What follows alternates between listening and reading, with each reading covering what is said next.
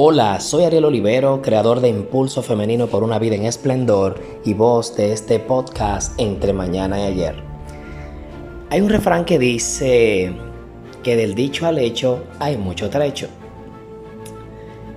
Te traigo esto porque mucha gente dice que ama, que quiere a su familia, quiere a sus amigos y que se esfuerza por crear un mundo mejor. Pero ¿qué ocurre cuando vas a sus hechos? Cuando vas a lo que están haciendo momento a momento. Lamentablemente sus acciones demuestran que no son su palabra. ¿A qué me estoy refiriendo? Estamos viviendo en un contexto global de crisis. Tenemos una pandemia COVID-19 que nos está azotando y es algo que conocemos. Sin embargo, es preocupante como mucha gente ya no ve a COVID como una realidad, como una amenaza real. Y sencillamente se han ido acostumbrando y como tienen un buen sistema inmunológico, como tienen fortaleza física y también el manejo del estrés y todo eso, pues bueno, se le hace mucho más fácil sobrellevar cualquier situación de salud que se presente, inclusive COVID-19.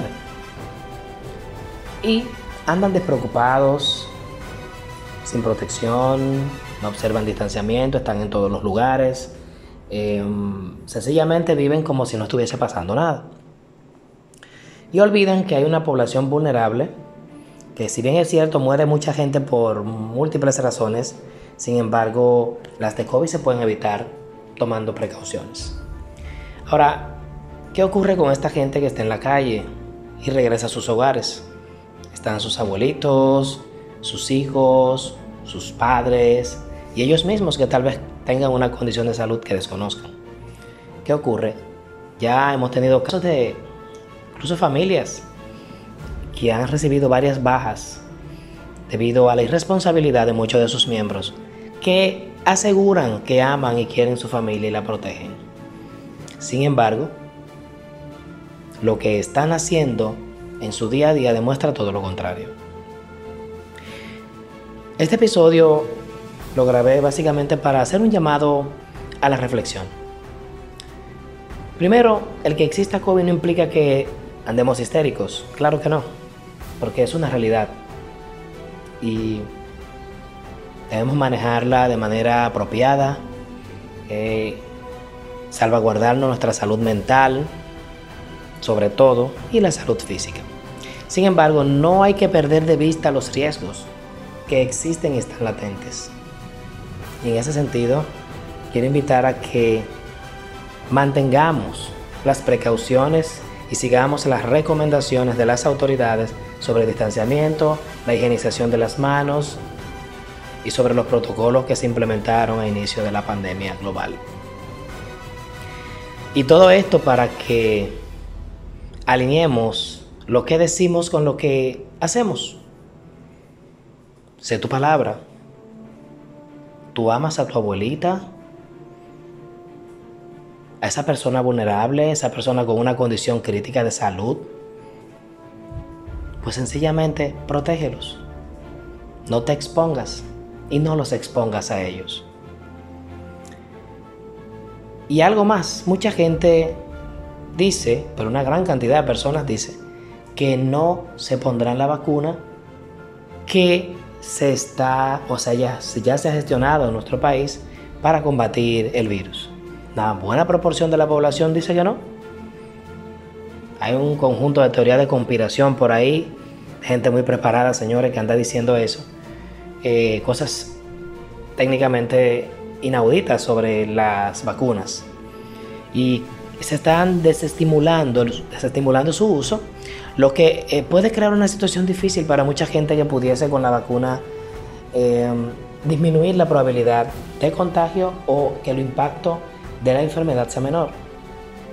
Entonces, ese es otro tema que ahora que ya se adquirieron las vacunas, sencillamente elevemos nuestro nivel de conciencia y como ciudadanos cívicamente recibamos las dosis como las autoridades lo han estipulado, porque sencillamente se ha demostrado que son seguras.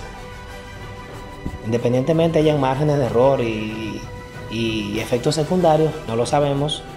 Eh, sin embargo, es algo que se está aplicando a nivel global para contener esta pandemia. Entonces, quiero invitarles a que seamos equilibrados y con relación a COVID-19 no perdamos, no perdamos eso que desde el principio teníamos de protegernos, cuidarnos, utilizar mascarillas, lavarnos las manos, distanciamiento, evitar eh, cúmulos, todo eso, tratemos de alinear lo que decimos con lo que hacemos y evitemos un contagio innecesario y afectar la vida de otra persona. Vacúnese, que es un acto de amor hacia usted y hacia los demás. Y solo quería comunicarte a través de este podcast que lo mejor está por venir, que grandes cosas vienen para tu vida. El mundo nos está enseñando que hay que rediseñarse para pasar a lo próximo. Porque hay algo más que sí podemos hacer. Hay posibilidades que se están abriendo para nosotros. Y este es el contexto perfecto. Por eso aprovechemos al máximo la experiencia que estamos viviendo, siendo responsables con nosotros mismos y con los demás, amando como nunca se ha hecho jamás a todas las personas que nos rodean y sobre todas las cosas, a nosotros mismos. Gracias por escucharnos y hasta la siguiente reflexión.